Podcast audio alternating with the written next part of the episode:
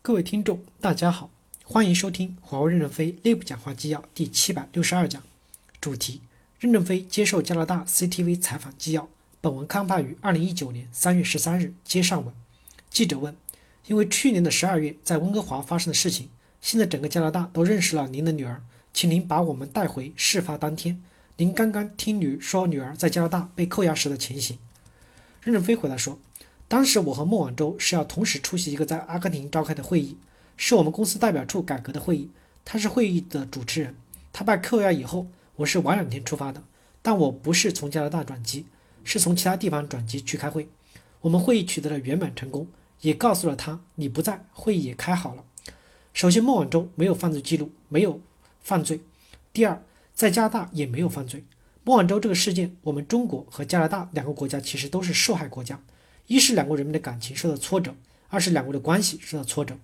孟晚舟现在提起了他的申诉，我认为是孟晚舟个人的事情，我支持他在这个问题上提起他的申诉。我相信美国和加拿大的法律都是公开透明的，最终都会有一个正确的结果。所以不要因为这个事情影响了华为和加拿大之间的关系，不要影响了我们对加拿大的信心。我们在加拿大的投资是不会减弱的，因为美国越闭关自守，越有利于加拿大的发展。比如。我们的科学家拿不到美国的签证，我们就把国际会议移到加拿大开，这样才可能完成这种国际会议。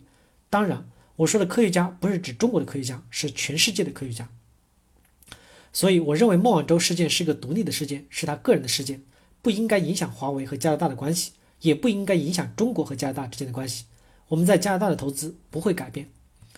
记者问：“您自己的女儿被逮捕了，您并没有把这看成是针对个人的攻击？”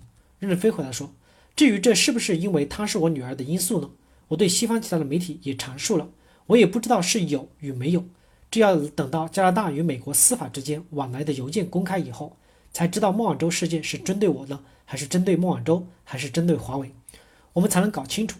因为我们相信加拿大的司法是公开透明的，最终是能够在法庭搞清楚的。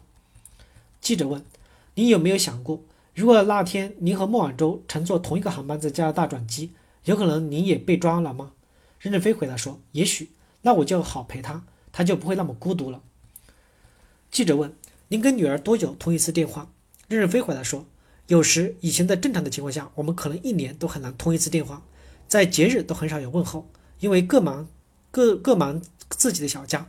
现在我们每隔几天通一次电话，讲讲笑话，讲讲故事，讲讲网上的趣闻，也不会讲太多的内容。”由于加拿大事件，反而我们之间的关系变得更加密切一点了。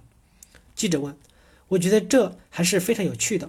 您是说目因为目前的情况，因为孟晚舟被逮捕的事情，您跟他的关系相比过去是在改善的？”任正非回答说：“是的，因为在加拿大事件之前的一个月，我他本来准备辞职到别的公司去工作，别人告诉了我他这个决定，让我劝劝他，但是他对我们公司是有很多不高兴的。结果被抓以后，反而他和我们的关系有很大的改善。”他体会到我们的艰难，知道世道是很艰难的。他过去的发展可能比较顺利了一点，受点委屈就可能有些受不了。这次受了委屈以后，才知道我们是多么的艰难，才走到了今天。记者问：“您是说经过这件事情让他变得更坚强了？”孟晚舟看起来是一个非常强而且非常聪明的商业女性，知道自己在干什么。现在针对她的指控，说她协助华为避开美国针对伊朗的制裁，对此您怎么看？任正非回答说。我认为这些东西将来都要公开证据，由法庭来做出判决。我今天也不去说这个事情，因为已经进入了司法程序，我们还是按照司法程序来处理。记者问：特鲁多总理之前表态说，在整个事件中他并没有发挥任何作用。在加拿大基于美国的引渡条约扣留了孟晚舟这件事情上，特鲁多的表态您怎么看？任正非回答说：因为现在进入到了司法程序，一切都按法律来解决，表态也没有用。必须通过法律来解决这个问题。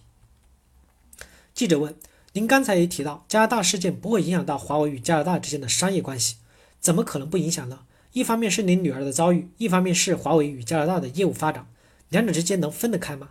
任正非回答说：“现在对我们来说，我们不能以个人的感情来代替一个公司的重大决策。第二，加拿大限制我们，只是市场在限制我们，别的投资并没有限制，没有限制，我们还是要投资发展的，直到政府明确在这个地方限制。”我们才把合理的东西搬走。你没有限制，我们还是要继续要投资的。